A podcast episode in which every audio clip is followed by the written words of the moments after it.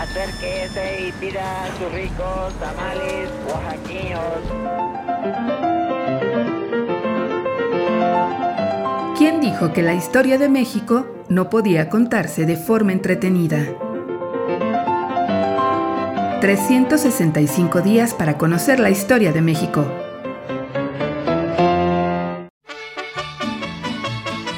Lunes. Retratos. Manuel González. Le decían el manco.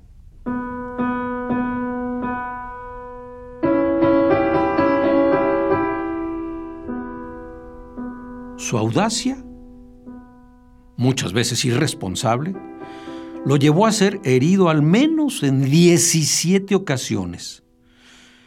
Las cicatrices en su cuerpo mostraban rastros de bala, sable o metralla. Pero el combate nunca lo arredró. Manuel González, 1833-1893, era un guerrero consumado. Su carrera militar coincidió con la de Porfirio Díaz.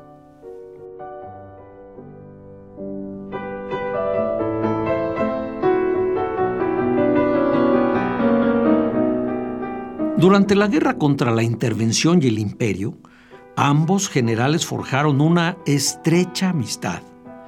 Fue en una de sus andanzas bélicas, en Puebla, el 2 de abril de 1867, cuando González perdió el brazo, y en Tecoacac, en 1876, cuando ganó la presidencia en favor de Porfirio Díaz y para sí mismo ser el sucesor. Presidente de México de 1880 a 1884, Manuel González no ejerció el poder, lo padeció. Desde el anonimato, su compadre Díaz se encargó de exponerlo al escarnio público con la intención de que no le tomara gusto a la silla presidencial. El peor de los ataques contra su persona sostenía que que a raíz de la pérdida de su brazo, don Manuel había desarrollado un desenfrenado apetito sexual y para calmar sus más bajas pasiones había mandado construir en Palacio Nacional una habitación contigua al jardín con una puerta secreta que daba a la calle por donde desfilaban núbiles jovencitas de piel suave y firme para saciar el apetito presidencial. En poco tiempo, el secreto pasadizo ya era conocido como Paso de Venus.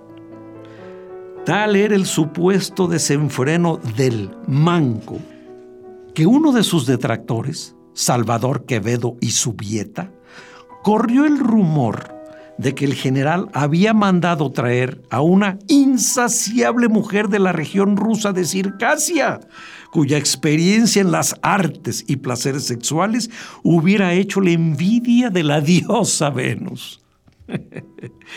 De acuerdo con Subieta, el vulgo hablaba de una circasiana importada expresamente para él, que se alojaba en su hacienda de Chapingo a donde el presidente acudía cotidianamente para deleitarse con la magia sexual de aquella exótica mujer.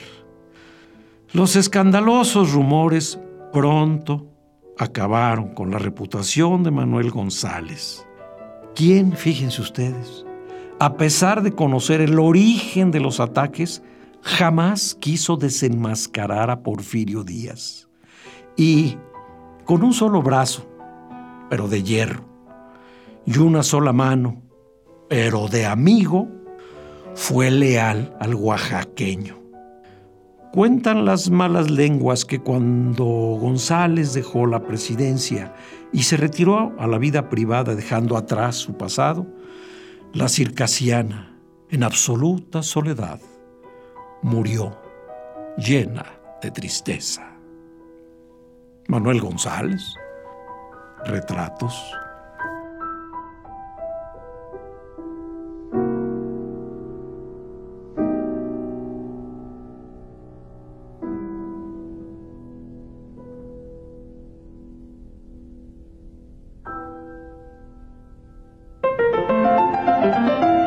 365 días para conocer la historia de México.